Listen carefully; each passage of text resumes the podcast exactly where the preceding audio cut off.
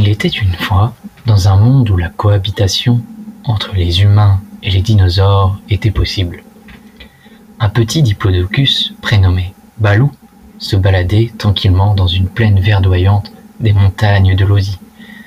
Le printemps s'installait et les premières neiges fondaient. Balou n'avait pas froid car il était réchauffé par sa mère.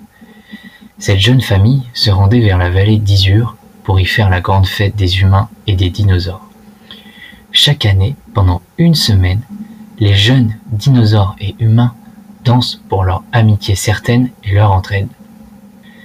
En descendant la montagne, Balou et sa mère rencontrèrent le majestueux roi du pays des corals enchantés. Balou était étonné et effrayé par sa splendeur et son gigantisme. La famille royale des corals enchantés sont souvent très grands car ils descendent directement de la famille des grands stégosaures.